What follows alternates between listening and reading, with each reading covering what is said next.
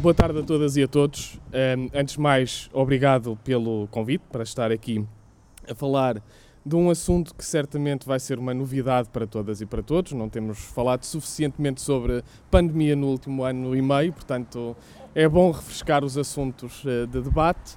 Uh, gostava de agradecer uh, muito especialmente a presença do Henrique Barros e agradecer também o trabalho que tem desenvolvido um, na área, na área da, da, saúde pública, que já tivemos a oportunidade de reunir várias vezes e de, uh, felizmente, também podermos fazer uso desse trabalho, até científico, para as nossas posições uh, políticas também. Uh, o debate que nos traz aqui é como nos preparar ou como nos podemos preparar para próximas pandemias. E por isso eu tinha pensado dividir isto um bocadinho em, em três fases. A primeira é eh, esta uh, uh, proposição que existe, ou esta certeza que existe na pergunta, que é se existirão novas pandemias ou não. E a verdade é que nós podemos tomar por garantido que provavelmente novas pandemias existirão, como já existiram no passado, muitas, existirão mais e provavelmente até com mais frequência. nós muitas vezes ouvimos e até uh, remetemos uh, um bocadinho a memória para a chamada uh, pneumónica de 18, 19. Ela foi efetivamente de grande dimensão, tanto pela forma, pela população que foi contagiada, talvez um terço da população mundial, como pelas vítimas que fez, entre 50 a 100 milhões.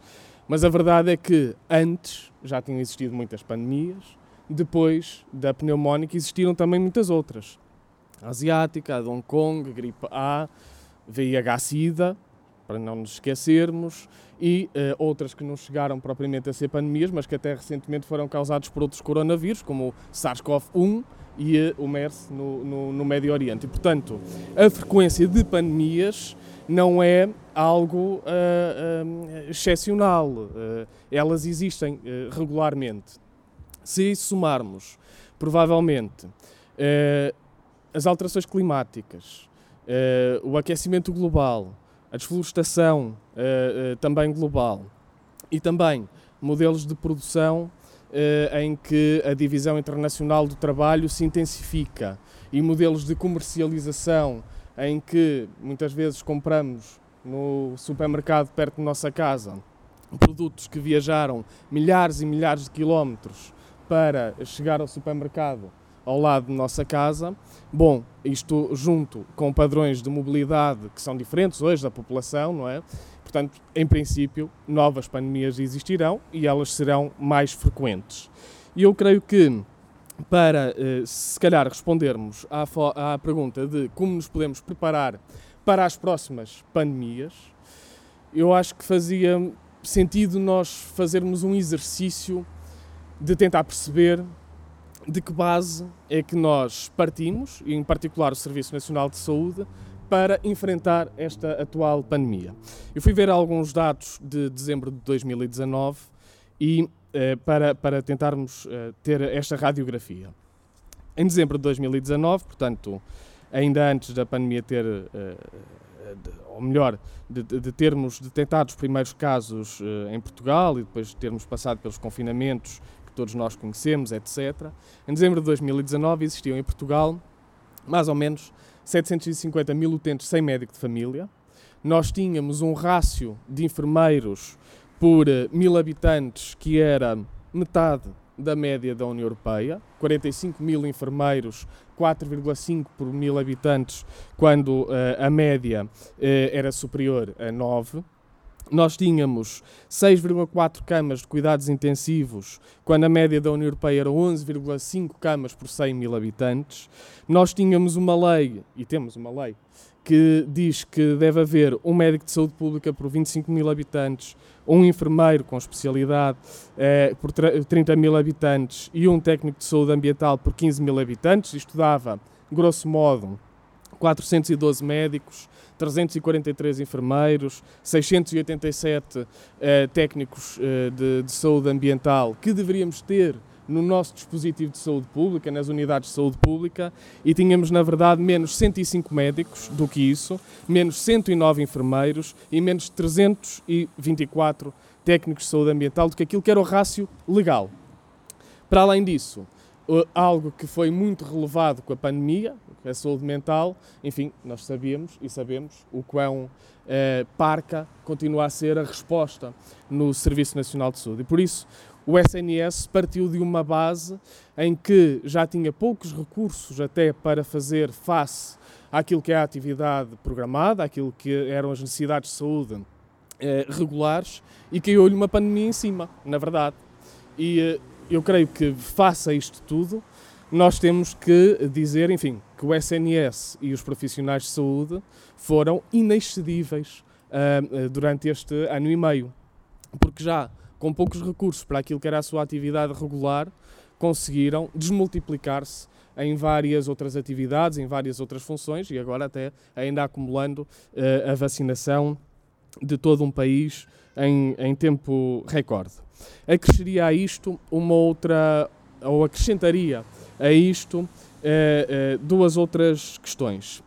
Uh, pouquíssima capacidade produtiva na Europa e em Portugal, em particular, para medicamentos, vacinas, equipamentos de proteção individual, etc. Lembram-se que em março de 2020 estávamos todos em Portugal e um pouco por toda a Europa, todos à rasca para encontrar máscaras, uh, uh, equipamentos de álcool gel, uh, equipamentos de proteção individual dos profissionais de saúde, etc.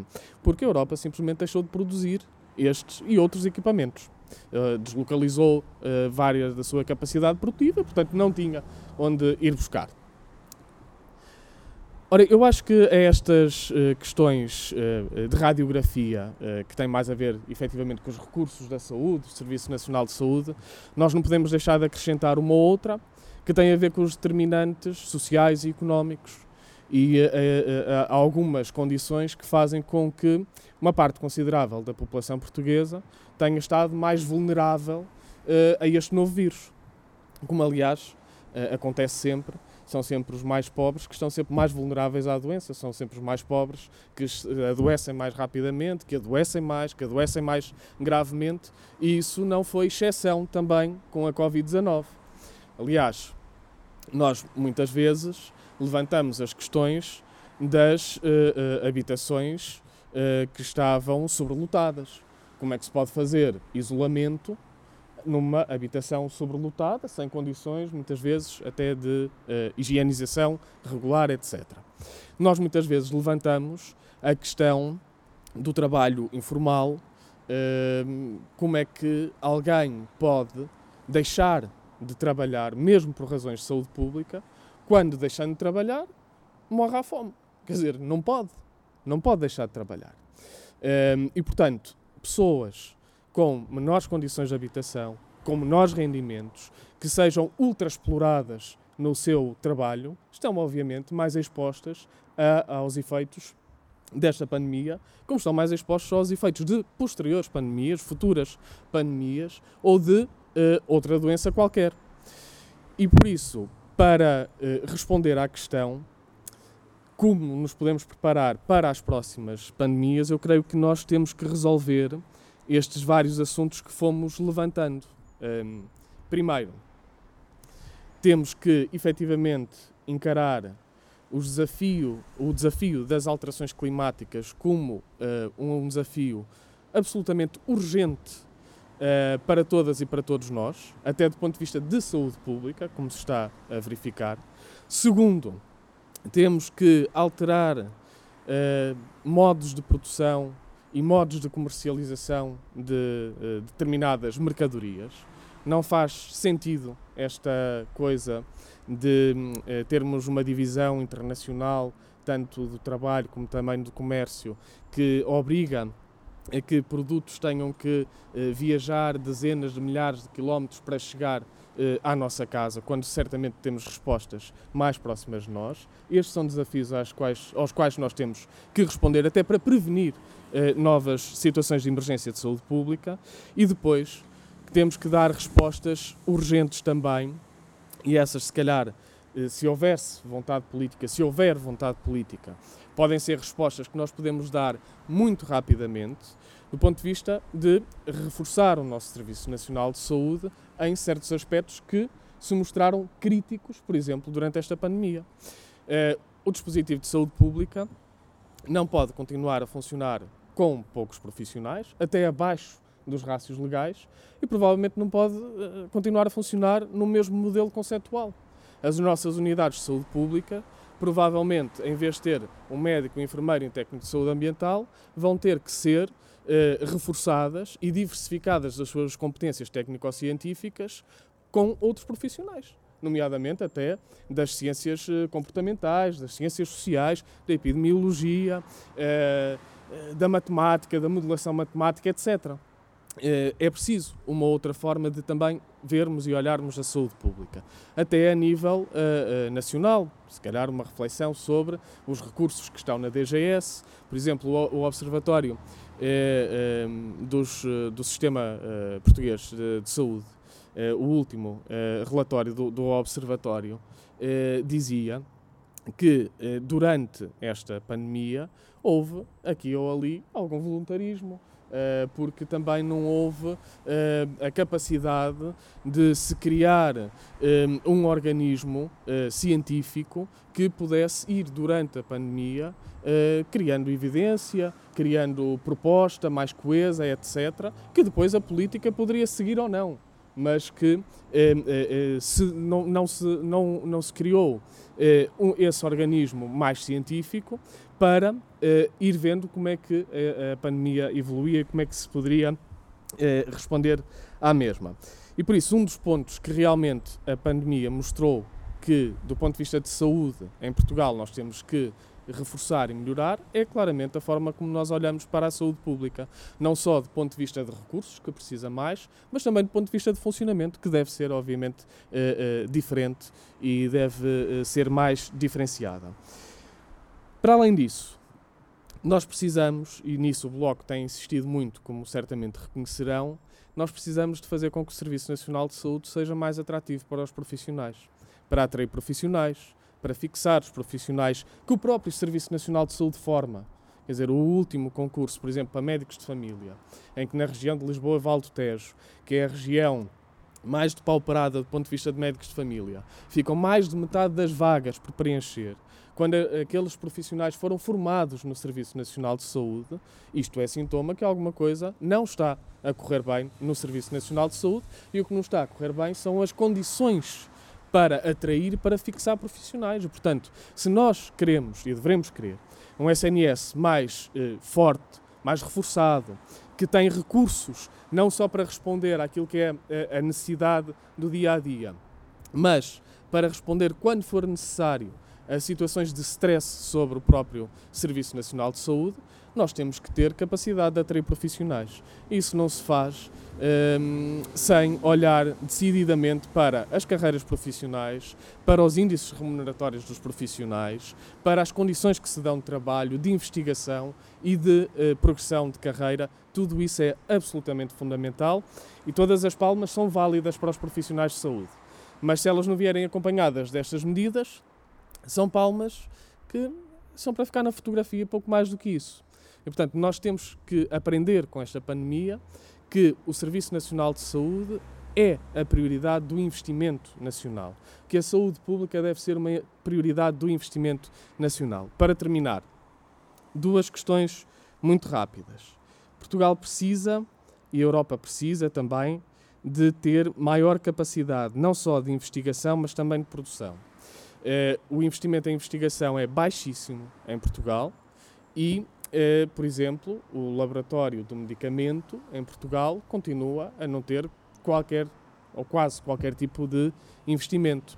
E mesmo assim, foi o laboratório militar, que agora é o Laboratório Nacional do Medicamento, que uh, foi uh, desenrascando, por exemplo, a produção de álcool gel, quando não existia álcool gel em Portugal, que vai fazendo a produção de alguns determinados medicamentos que deixam de ser, que deixam de ser rentáveis para a indústria, é esse laboratório que faz. Agora, se calhar pode fazer muito mais em articulação com a academia, com a ciência e com a investigação. E eu acho que um país como Portugal e outros países europeus têm, obviamente, que fazer esse investimento na investigação e esse investimento na produção. Um investimento com uh, uh, um investimento público e, portanto, um investimento que deve estar também fora das garras das patentes, como as patentes para as vacinas para, contra a, a Covid-19, que são um problema enorme até no combate à pandemia e na celeridade ao combate à pandemia.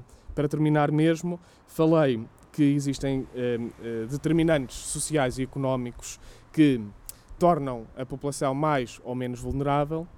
E se nós queremos preparar-nos melhor do ponto de vista de saúde, melhor do ponto de vista de saúde pública, se nos queremos preparar melhor para próximas eh, situações de emergência de saúde pública, nós não podemos esquecer que condições de trabalho também é saúde pública, que rendimentos é saúde pública, que habitação é saúde pública, que transportes públicos é saúde pública e, portanto, nisso tudo tem que haver não só investimento, mas regulação para defender sempre os direitos daqueles que são os mais frágeis na sociedade. E por isso a resposta não é simples, certamente, mas eu também creio que uh, uma coisa nós podemos dizer é que neste momento existem já muitos problemas que estão identificados e esse é o primeiro passo para solucionar. O resto depende da vontade política e depende de saber se há vontade política, nomeadamente do governo do Partido Socialista, para uh, solucionar estes problemas que foram identificados. Muito obrigado. Ups. Ver se não é.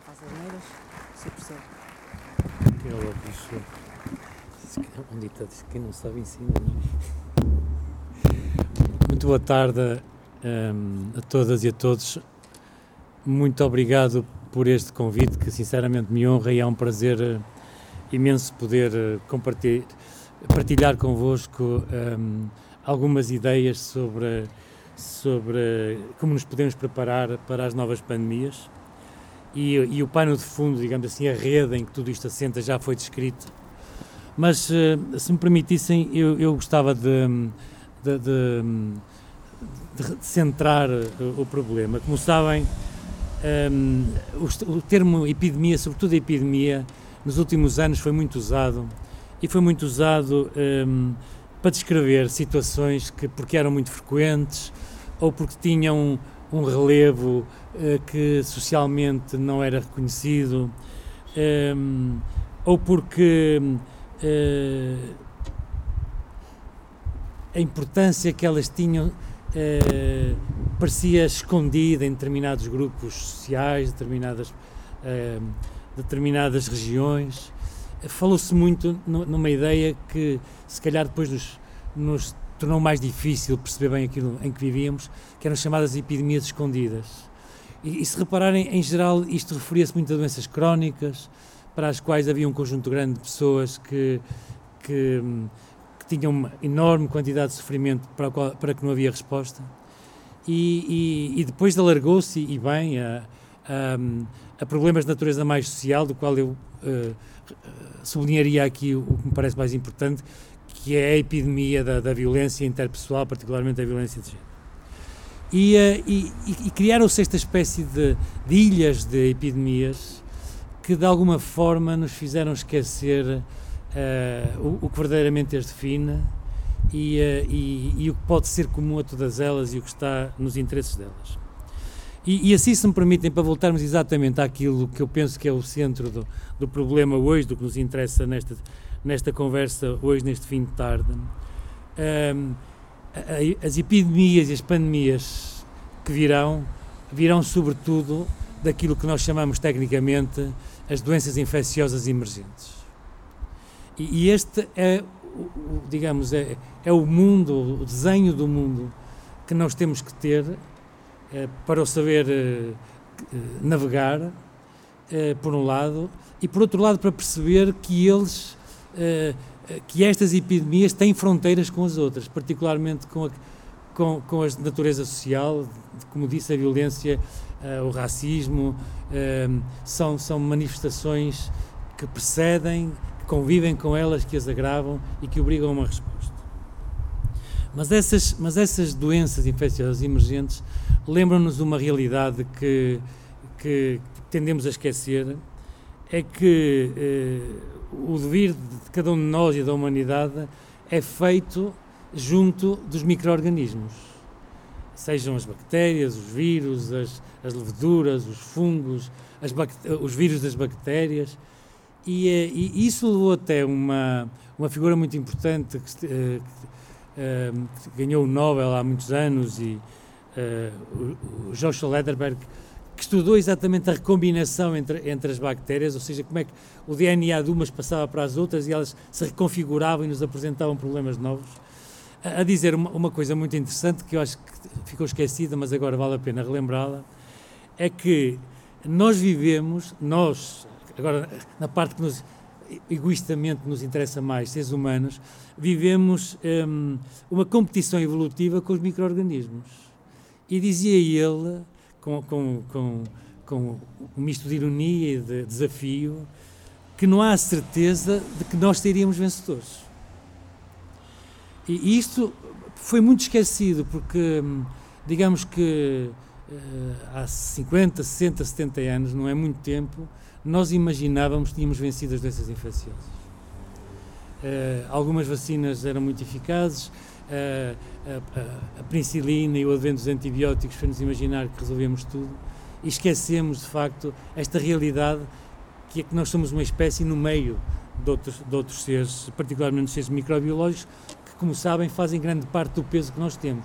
Grande parte do peso de cada um de nós é uma massa imensa de micro-organismos, não é? Um, mas mas um, esta centralidade da, dos micro-organismos, mas sobretudo a centralidade das doenças infecciosas emergentes e a compreensão, é um número só, eu não vou dar-vos muitos números, já nós somos gozados por os epidemiologistas por causa dos números, não quero dar-vos aqui terreno para isso. Mas este número penso que é, um, que é um número interessante.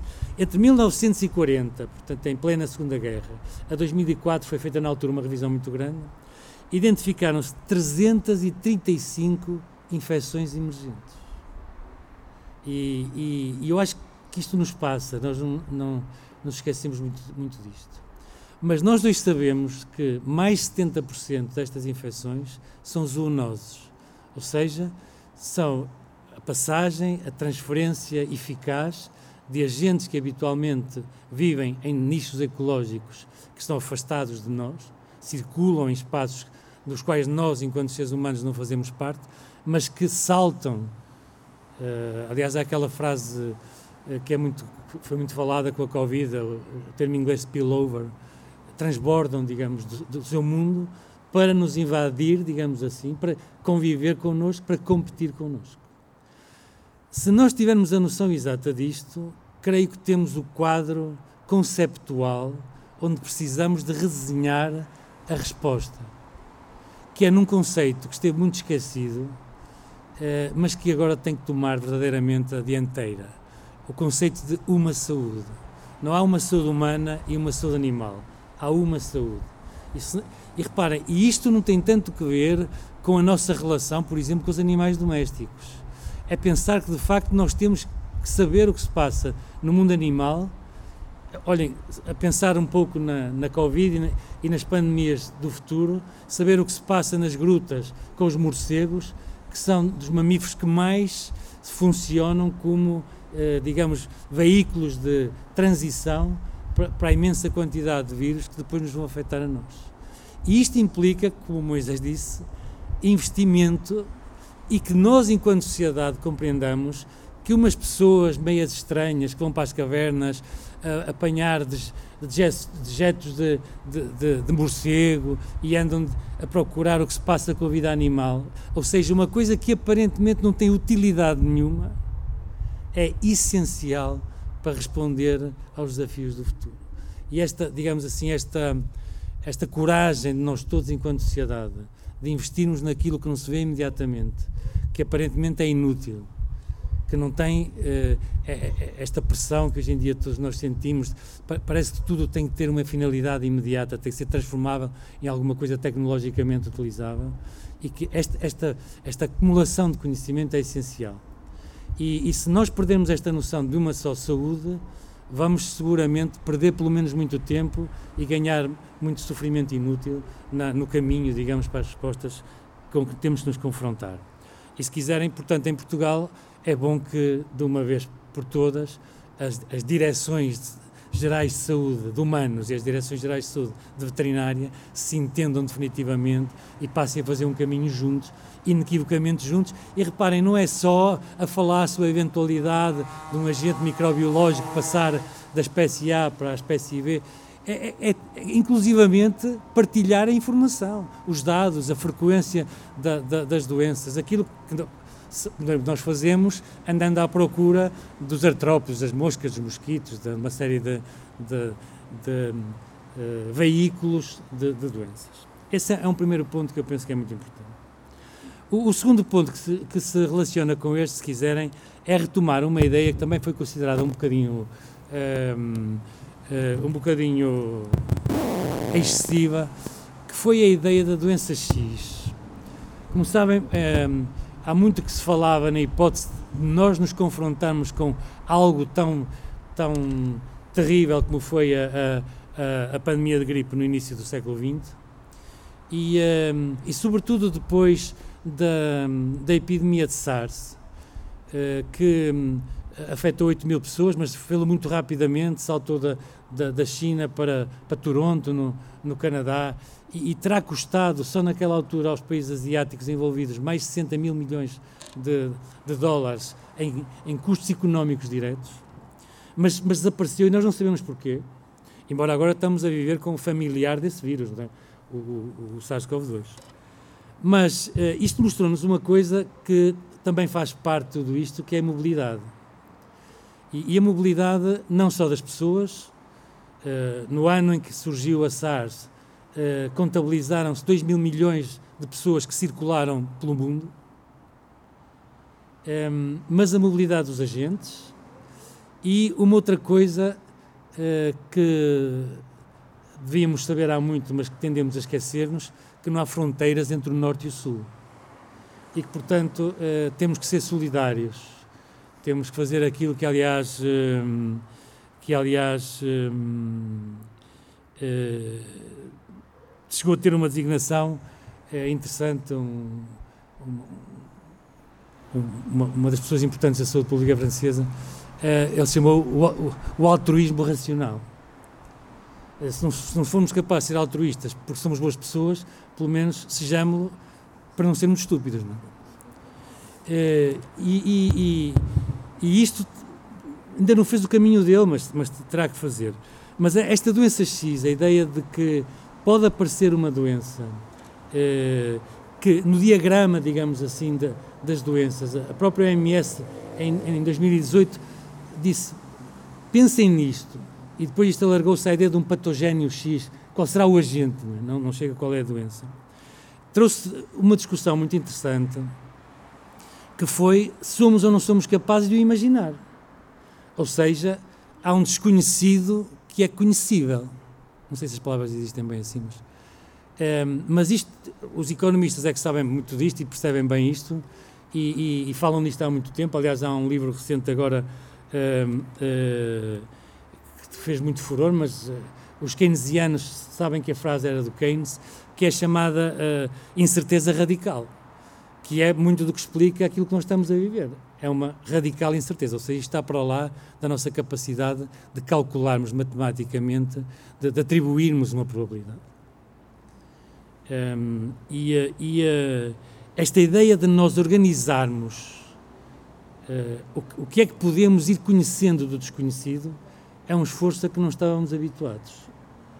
Uh, e, e, e, que temos também aqui alguma a ideia de algum desperdício, de alguma de algum trabalho que não tem imediatamente uma uma uma resposta visível, que não é quantificável, que que, que, que não pode ser medido pelas formas como se tende a medir a, a, o esforço, uh, terá que ser pensado. E nós precisamos disto porquê? Porque se quiserem, para responder à pergunta como nos preparamos para, para as novas pandemias, nós podíamos dizer que precisamos olhar para isto em, em três direções.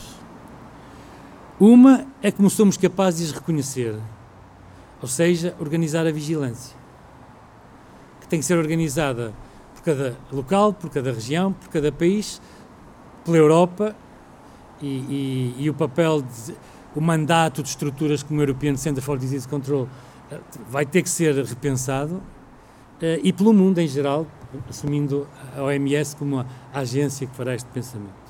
Mas como é que nós eh, organizamos a vigilância?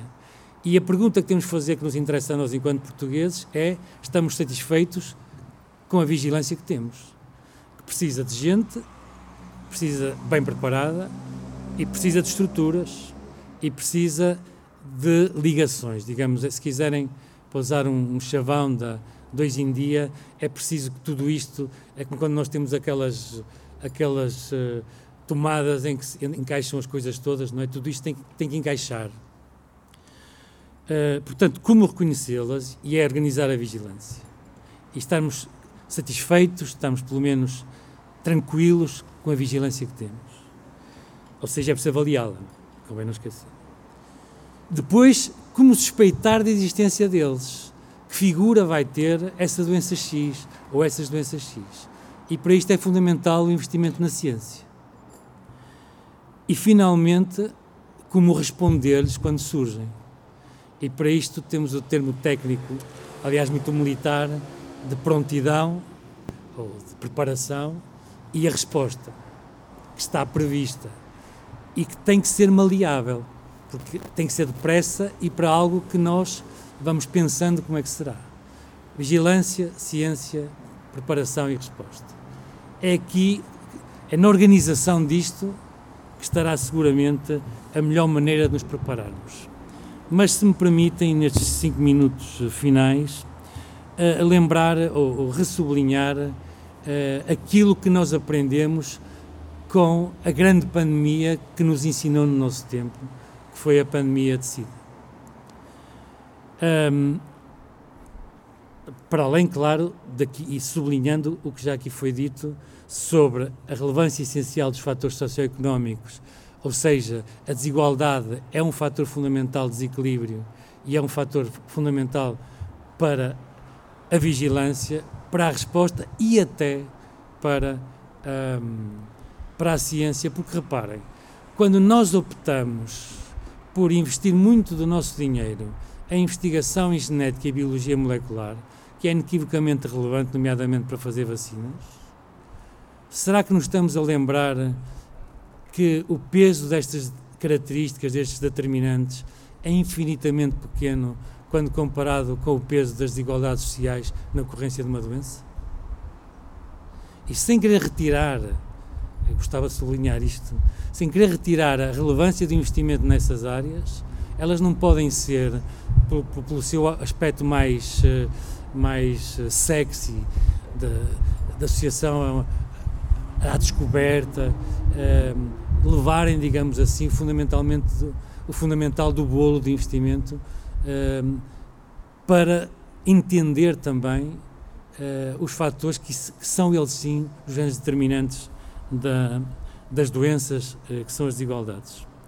reparem, as desigualdades sociais são mais importantes nas doenças crónicas, pelo menos nisso a gente tem bem contabilizado, do que todos os fatores de que nós falamos, exceto o tabaco. Só o tabaco é que bate como causa de morte e de doença as desigualdades sociais quando nós queremos saber de onde é que as doenças vêm. A diabetes, a obesidade, uh, tudo aquilo que nos preocupa está muito depois das desigualdades sociais como determinante de, doença.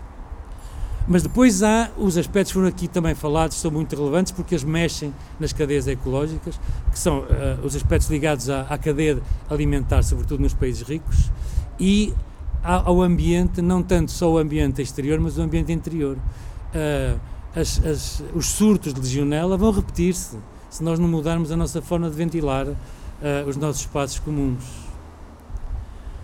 Um, E há um outro ponto, se quiserem, que também merece o nosso pensamento, é que estas pandemias afetam sobretudo os extremos da vida, as idades iniciais e as idades finais. E há um, um microbiologista, por acaso também francês, estou muito afrancesado, o Filipe Sansonetti, que tem, tem uma ideia muito, que eu acho muito divertida, que é a ideia de que nós não podemos deixar que o nosso sistema imunitário se reforme. Deem a reforma às pessoas, até para que o sistema imunitário não se reforme. Ele tem que se manter ativo, vigilante, para ultrapassar as dificuldades que nós encontramos, e estamos a encontrá-las com as vacinações. E reparem, é bom que a gente não espere pelo tempo em que sejam as crianças, particularmente as mais afetadas, porque, como já vimos noutras pandemias, isto muda de idades à medida que os vírus vão convivendo. Mas, mas então, uh, para, para, para terminar, como lhes disse, lembrar no desenho da resposta à pandemia, futuras, e é esta que ainda, está, ainda estamos a vivê-la e que precisamos de aprender com ela, aquilo que nós aprendemos com o VIH. E, e eu gostava de, de, de o relembrar aquilo. A primeira é que a resposta tem que ser desenhada de, de forma a que haja uma contribuição explícita, e eu penso que as palavras aqui são muito relevantes, de dados científicos com direitos humanos. E, sobretudo, não usar a, a transitoriedade de todo o conhecimento como circunstância para não fazer nada.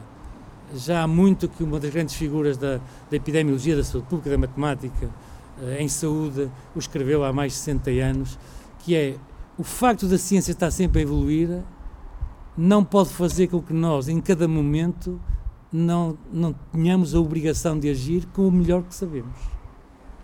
Mas temos que agir, porque não agir também é uma forma de agir. O segundo aspecto que nós aprendemos com o VH foi o do primado da política. Eu, hum, quase no fim, digamos, da minha vida profissional, hum, foi feita fundamentalmente a, a, procurar perceber as causas das coisas na saúde, uh, vejo com uma. Não consigo perceber porque é que, ou melhor, nós fomos muito maus a preparar as gerações de, da saúde e tudo isso, como é que não se percebe que a, que a, a política tem o primado nas respostas de saúde pública? E permitam-me uh, lembrar aqui duas definições tradicionais dadas à saúde pública uma que é, creio que globalmente aceite, a saúde pública é o esforço organizado da sociedade para promover a saúde, prevenir a doença e assegurar a reparação. Mas a definição é esforço organizado da sociedade. Não sei o que é que falta aqui dizer para estarmos a falar de política. E mais explicitamente os suecos, quando em 2003, creio eu, um, eh, criaram o seu Instituto Nacional de Saúde Pública, uh, deixaram claro isto, uh, ao explicar porque a saúde pública é, em última análise, a, o tipo de sociedade em que nós queremos viver. E, portanto, a decisão de saúde pública é política.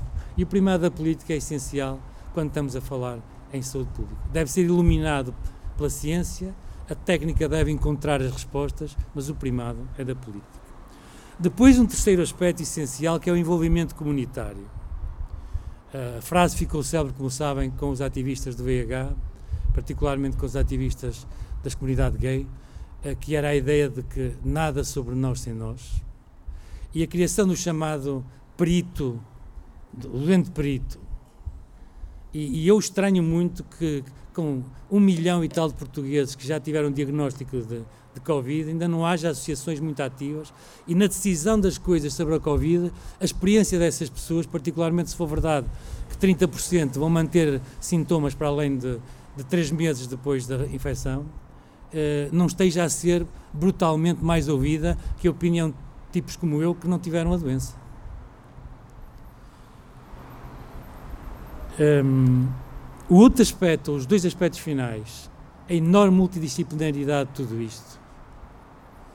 Uh, isto não é um problema de profissionais de saúde, é um problema de pessoas com os conhecimentos de todas as áreas que são necessárias para encontrar e para fazer este esforço organizado de resposta. E reparem, no esforço organizado está também o esforço de pensar e de prevenir e de antecipar. Não é só o esforço de reparar, de tratar, de curar quando o problema surge. E finalmente, o mais importante também é a mundialização da, da resposta. Com o VIH e com estas pandemias, uh, todas, com estas emergências todas, nós percebemos que tinha havido uma mundialização do risco. A riscos mundializados, só há uma maneira de responder para estarmos preparados, é com respostas mundializadas. E, portanto, ao contrário do que parece muitas vezes, os 40 anos do VIH, com todo o sucesso e com todos os insucessos que tiveram, ensinaram-nos imenso. E podem-nos dar, digamos assim, um quadro conceptual e um quadro de ação para não cometermos mais erros do que os erros necessários que teremos seguramente de cometer. E daí permitam-me uma última ideia. Eu penso que nós em Portugal precisamos de levar mais a sério as emergências, as doenças emergentes. E, e levá-lo a sério nesta perspectiva do primado da política, da ligação entre os direitos humanos e o conhecimento científico, da multidisciplinaridade, do, do, do aporte das pessoas afetadas.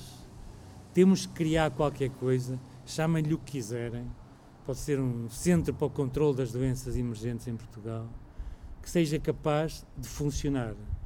Não tem que ter um edifício, se calhar a única coisa que ele não precisa é um edifício, mas precisa de ser um edifício de conhecimentos, de pessoas, de interações e de liderança inequívoca, de alguém que dê a cara por isso e se responsabilize, para nós estarmos preparados e estarmos moderadamente, pelo menos, satisfeitos com a vigilância que temos, com a ciência que temos, com a preparação e a resposta que iremos ter. Muito obrigado. Pode subscrever este Mais Esquerda no iTunes, no Spotify ou na sua aplicação de podcast. O mesmo acontece com os outros podcasts do Esquerda.net, como Alta Voz, com leituras longas de artigos, Os Cantos da Casa, com o melhor da música portuguesa, o Convocar a História, um podcast de Fernando Rosas com convidados diferentes todas as semanas, ou ainda o 4 e 20, o podcast quinzenal